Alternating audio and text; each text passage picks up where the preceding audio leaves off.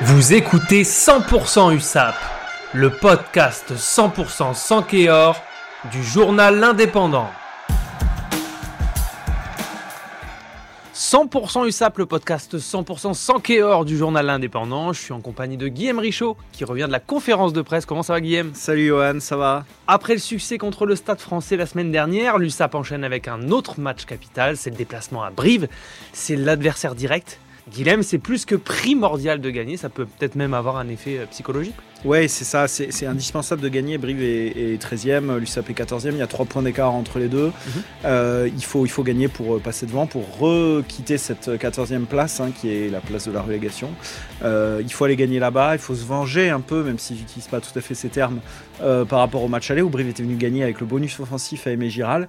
donc dans la dynamique, oui, clairement, il faut gagner, parce que sinon, bah, aussi, Brive va s'échapper. Hein, donc il faut, faut, être clair aussi. il faut laisser des adversaires pas loin, apporter fusil ou leur passer un petit peu devant pour euh, pouvoir continuer d'espérer. Donc oui, il faut enchaîner et il faut gagner. C'est un match qui est capital. C'est un match qui va être très dur, qui va être très compliqué. Brief, c'est une équipe qui joue euh, très fort devant. Euh, c'est une équipe qui, va faire mal, on le sait, ils attendent Perpignan, il faut être clair, ils se préparent comme Perpignan s'est préparé contre le Stade français ou même comme s'est préparé là. Eux aussi, c'est un peu le match de la mort ou le match de la vie pour eux. Mhm. et, et, ils ont montré ces dernières semaines qu'ils pouvaient, qu'ils pouvaient avoir un bon niveau de jeu et qu'ils pouvaient, qu'ils pouvaient espérer mieux qu'ils étaient peut-être même pas tout à fait à leur place. Donc euh, bon, ça va être très très dur. Mais, euh, mais l'USAP a plus le choix, elle le sait. Euh, on a vu contre le Stade français que ça leur avait plutôt bien réussi. Maintenant, il faut enchaîner, il faut gagner ce premier match à l'extérieur. C'est important, c'est capital. en cas de défaite, rien ne sera perdu, mais ça deviendra beaucoup plus compliqué, il faut être clair. Alors, va falloir emmener des guerriers sur place. Est-ce qu'on va avoir tout le monde? Alors, non, clairement, il nous manque des gens. L'USAP a perdu deux piliers assez tôt d'ailleurs dans, dans, le match pour l'un des deux contre le Stade français. Alano a, a souffert et, est sorti, euh, est sorti touché. Il était au, cervical, euh, il avait déjà été touché il y, a, quelques temps et il est revenu un peu vite. Euh, ça va manquer, hein, c'est du poids en, pilier, en, pilier, droit. c'est quand même un, vrai guerrier, tu l'as dit. Un autre guerrier, c'est Chioki, hein, qui a fait quasiment tous les matchs cette saison, qui est monté en puissance, qui fait une, super saison. Et lui aussi, il est blessé. Alors c'est moins grave a priori, mais il faut le préserver un peu. Lui aussi, c'est les cervicales. Euh, on, a fait le choix du côté du staff de le, préserver euh, parce que à gauche euh, il y a quand même il y quand même pas mal de, monde. Hein. Il y a Lotrian, il y a Tetrashvili et puis de tous les cas, faut pas mettre des mecs en danger. Là, on, ne peut pas non plus ces postes-là prendre prendre des risques inconsidérés. devant, on note quand même le retour d'Oviedo, hein, capital.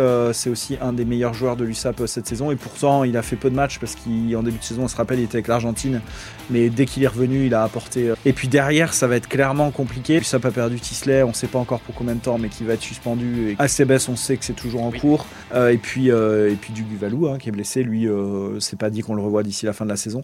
Donc ça devient compliqué de composer une équipe derrière.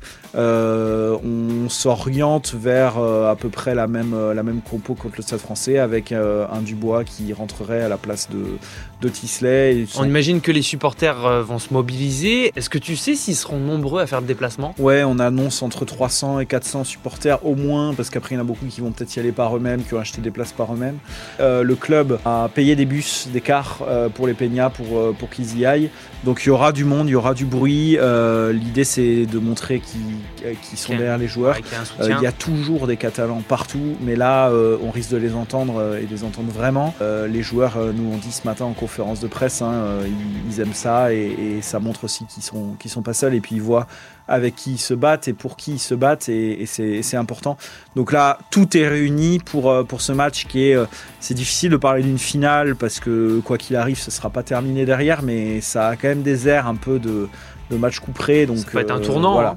Oui, ça peut être un tournant. En tout cas, en cas de défaite, ça complique beaucoup les choses. En cas de victoire, euh, c'est pareil. Ça, oui, c'est un tournant parce que euh, psychologiquement, voilà, psychologiquement, première victoire à l'extérieur de la saison. Euh, voilà, donc oui, c'est le match. c'est vraiment le match de la bascule. Donc tu seras sur place samedi? Exactement. Compte rendu dans l'Indep dès dimanche, matin et on en reparle lundi. dès lundi dans 100% USAP. Merci beaucoup. Merci Johan.